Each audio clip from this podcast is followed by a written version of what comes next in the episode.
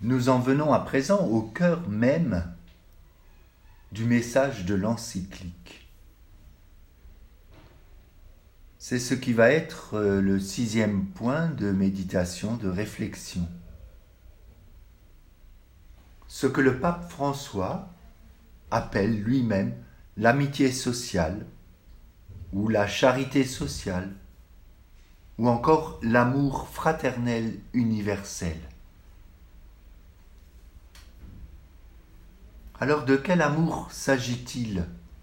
C'est un amour qui dépasse les frontières. François, paragraphe 99, L'amour qui s'étend au-delà des frontières a pour fondement ce que nous appelons l'amitié sociale. Lorsqu'elle est authentique, cette amitié sociale au sein d'une communauté est la condition de la possibilité d'une ouverture universelle, vraie, authentique. La charité sociale est fondée sur la valeur de l'être humain.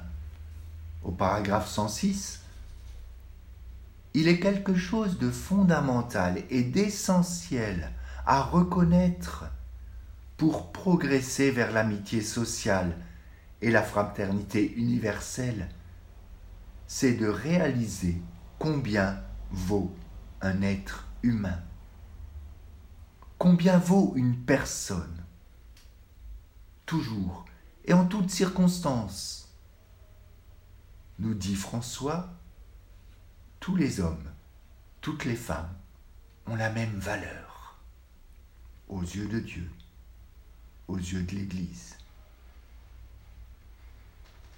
La charité sociale a pour, vie, a pour viser le développement humain intégral. Paragraphe 112. Nous n'aurons de cesse de le dire. Le désir et la recherche du bien d'autrui et de l'humanité tout entière impliquent également la recherche d'une maturation des personnes et des sociétés dans les différentes valeurs morales qui conduisent à un développement humain intégral. Charité sociale et développement humain intégral vont de pair. Et François relève quatre verbes pour mettre en action concrète la charité sociale. Paragraphe 129. Il faut respecter le droit de tout être de trouver un lieu où il puisse non seulement répondre à ses besoins fondamentaux, à ceux de sa famille, mais aussi se réaliser intégralement en tant que personne. Les quatre verbes accueillir, protéger, promouvoir, intégrer.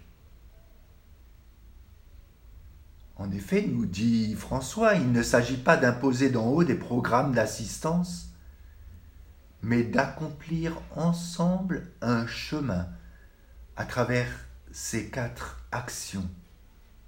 Accueillir, protéger, promouvoir, intégrés pour construire des villes et des pays qui, tout en conservant leur identité culturelle et religieuse respective, sont ouvertes aux différences et, et sachent les valoriser sous le signe de la fraternité humaine.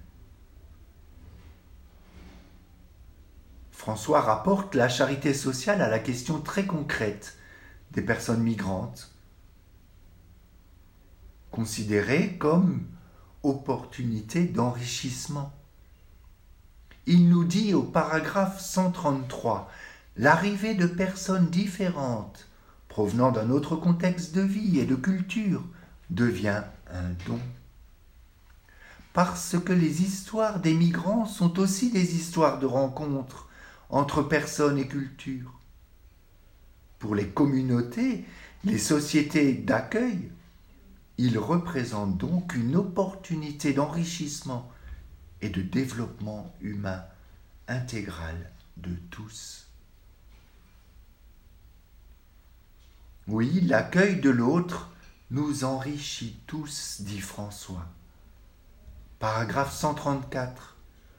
Lorsqu'on accueille l'autre de tout cœur, on lui permet d'être lui-même, tout en lui offrant la possibilité d'un nouveau développement.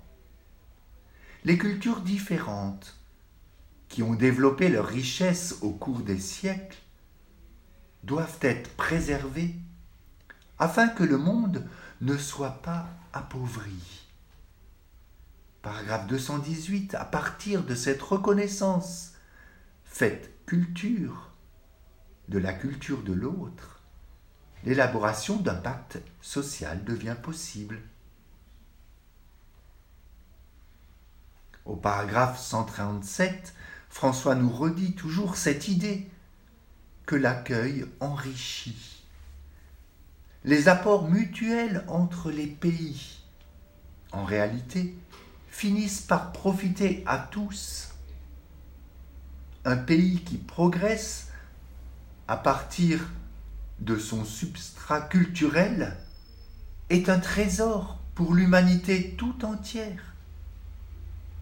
Il nous faut développer cette conscience qu'aujourd'hui, ou bien nous nous sauvons tous, ou bien personne ne se sauve. La charité sociale nous invite donc à penser le monde en termes de communauté humaine universelle. Paragraphe 116.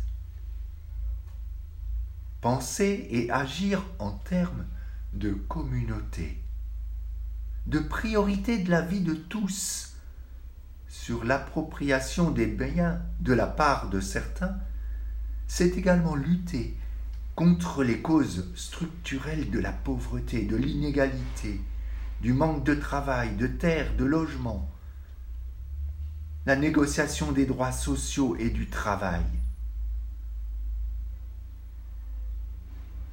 La vision de François est bien une communion universelle entre tous les pays. La communauté humaine universelle et la communion universelle vont de pair. Paragraphe 149, François nous dit la communauté mondiale n'est pas le résultat de la somme des pays distincts, mais la communion même qui existe entre ces pays. L'inclusion mutuelle qui est antérieure à l'apparition de tout groupe particulier. Chaque groupe humain s'intègre dans ce réseau de communion universelle qui trouve là sa beauté. Et de ce fait, chaque personne qui naît dans un contexte déterminé sait qu'elle appartient à une famille beaucoup plus grande, sans laquelle il est impossible de se comprendre pleinement. François insiste les biens créés appartiennent à tous, en tant que communauté humaine universelle. Paragraphe 119. Penser les biens dans l'optique du destin commun des biens créés a amené à penser que si une personne ne dispose pas de ce qui est nécessaire pour vivre dignement, c'est que quelqu'un d'autre l'en prive. François nous cite Saint Jean Chrysostome en disant, il le résume en disant, ne pas faire participer les pauvres à ses propres biens, c'est les voler et c'est leur enlever la vie. Ce ne sont pas nos biens que nous détenons, mais les leurs. François rajoute, paragraphe 120, je viens de nouveau faire mienne et proposer à tous quelques paroles de Saint Jean-Paul II, dont la force n'a peut-être pas été assez bien perçue. Jean-Paul II disait Dieu a donné la terre à tout le genre humain pour qu'elle fasse vivre tous ses membres, sans exclure ni privilégier personne. François rajoute, pour sa part, au paragraphe 171, Je voudrais souligner que donner à chacun ce qui lui revient, en suivant la définition classique de justice, signifie qu'aucun individu ou groupe humain ne peut se considérer tout-puissant, autorisé à passer par-dessus la dignité et les droits des autres personnes physiques. La personne, les peuples, le bien commun charpente la charité sociale. Paragraphe 182, nous écoutons François nous dire La charité sociale nous fait aimer le bien commun et conduit à chercher effectivement le bien de toutes les personnes, considérées non seulement individuellement, mais aussi dans la dimension sociale qui les unit. Chacun n'est pleinement une personne qu'en appartenant à un peuple. C'est ce terme connu depuis Nelson Mandela de Ubuntu. Et François précise, en même temps, il n'y a pas de vrai peuple sans le respect du visage de chaque personne. Peuple et personne sont des termes qui s'appellent. Voilà, François en appelle donc à une conversion de nos intelligences et de nos cœurs. Paragraphe 166. La réalisation concrète de cette communauté humaine universelle nécessite un changement dans les cœurs humains, dans les habitudes, dans les modes de vie. Et nous, comme chrétiens, il nous faut donc travailler à placer toujours, envers et contre tout, l'humain au centre de nos pensées, de nos préoccupations, de nos actions. François le dit, paragraphe 168, il faut replacer au centre la dignité humaine. Et c'est sur ce pilier que doivent être construites les structures sociales alternatives dont nous avons besoin. Pour François, le respect de la dignité inaliénable de toute personne doit être le fondement de toute action sociale.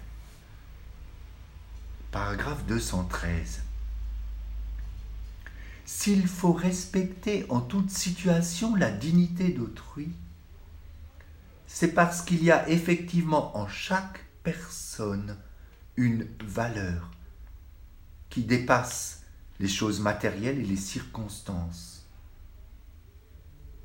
C'est parce que tout être humain possède une dignité inaliénable et que c'est une vérité qui correspond à la nature humaine, indépendamment de tout changement culturel,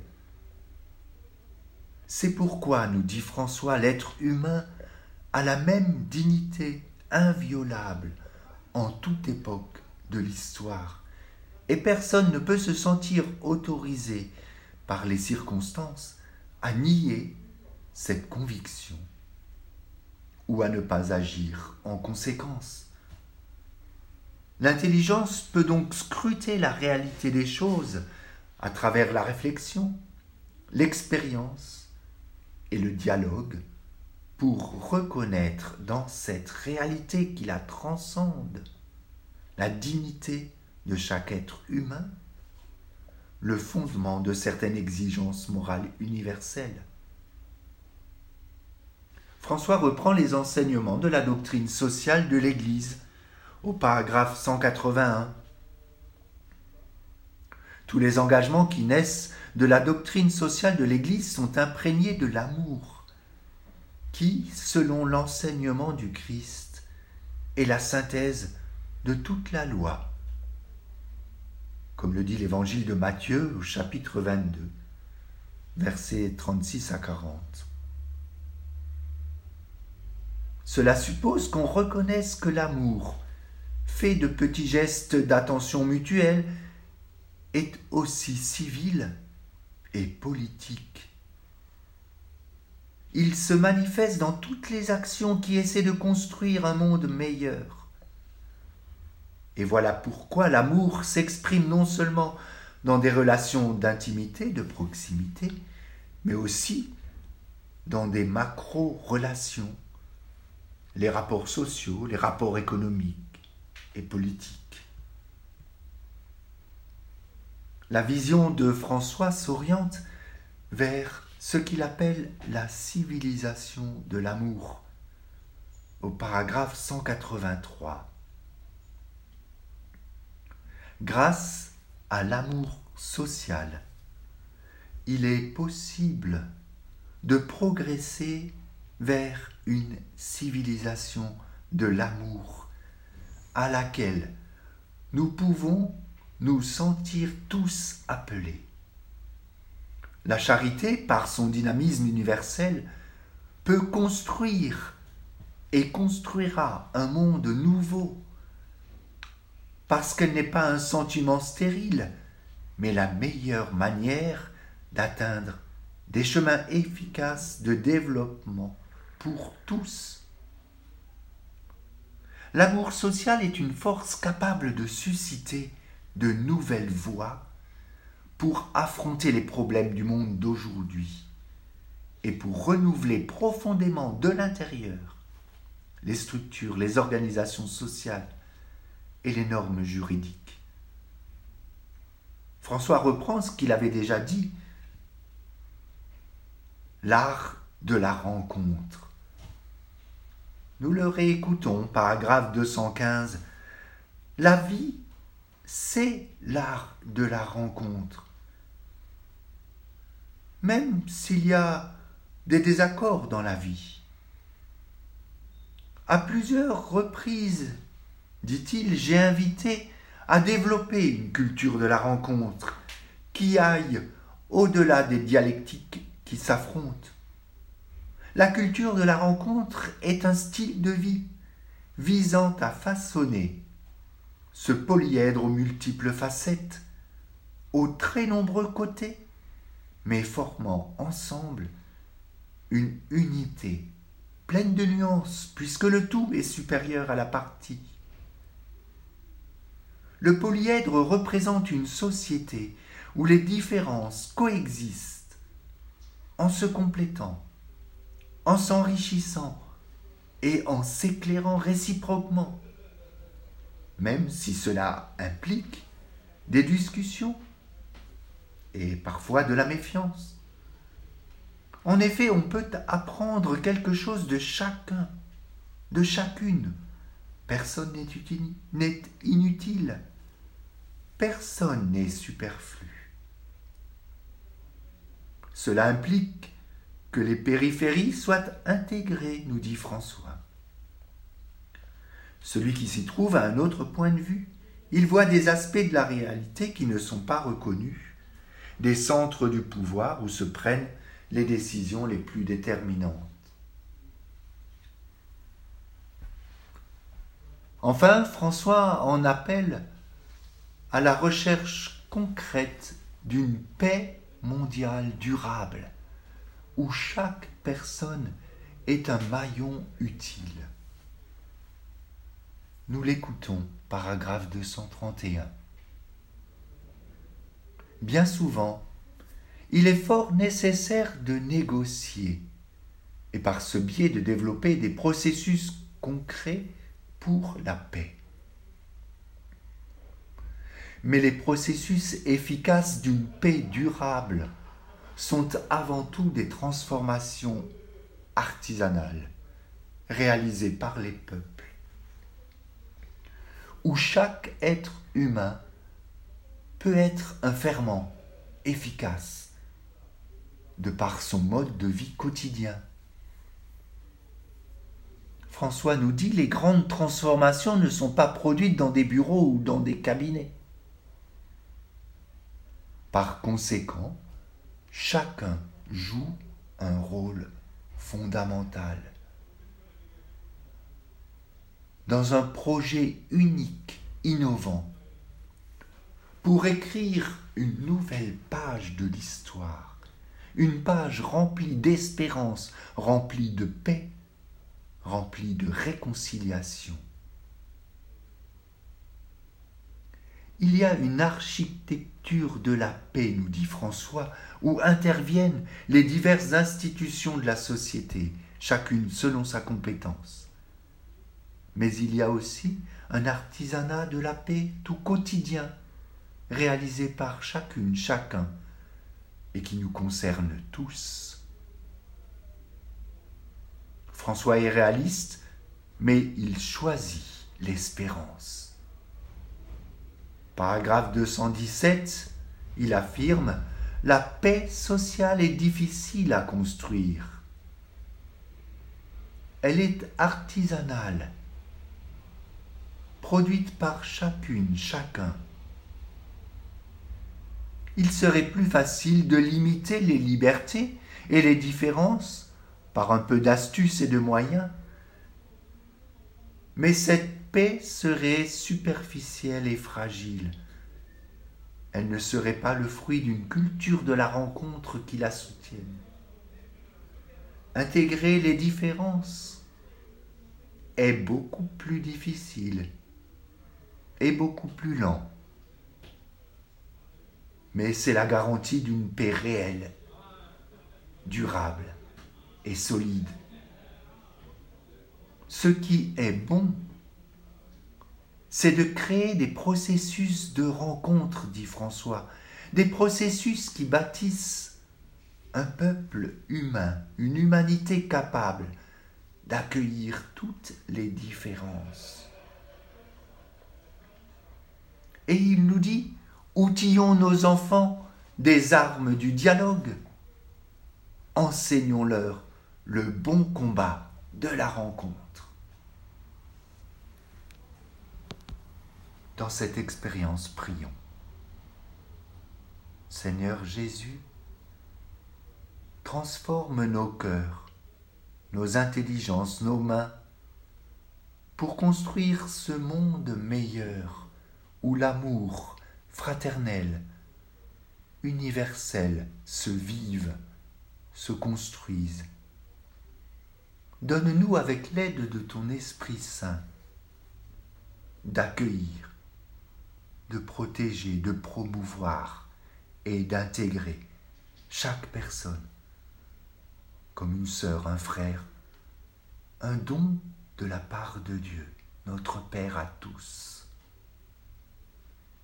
Donne-nous de toujours mettre l'humain au centre de toutes nos prières, nos pensées, nos actions, nos préoccupations, dans nos activités sociales, au cœur de nos institutions et de nos missions. Chaque personne avec son identité propre et ses talents propres. Protège-nous, Seigneur Jésus, aussi de tout découragement, de tout défaitisme et fais de nous des instruments de ta paix et de ton amour. Amen.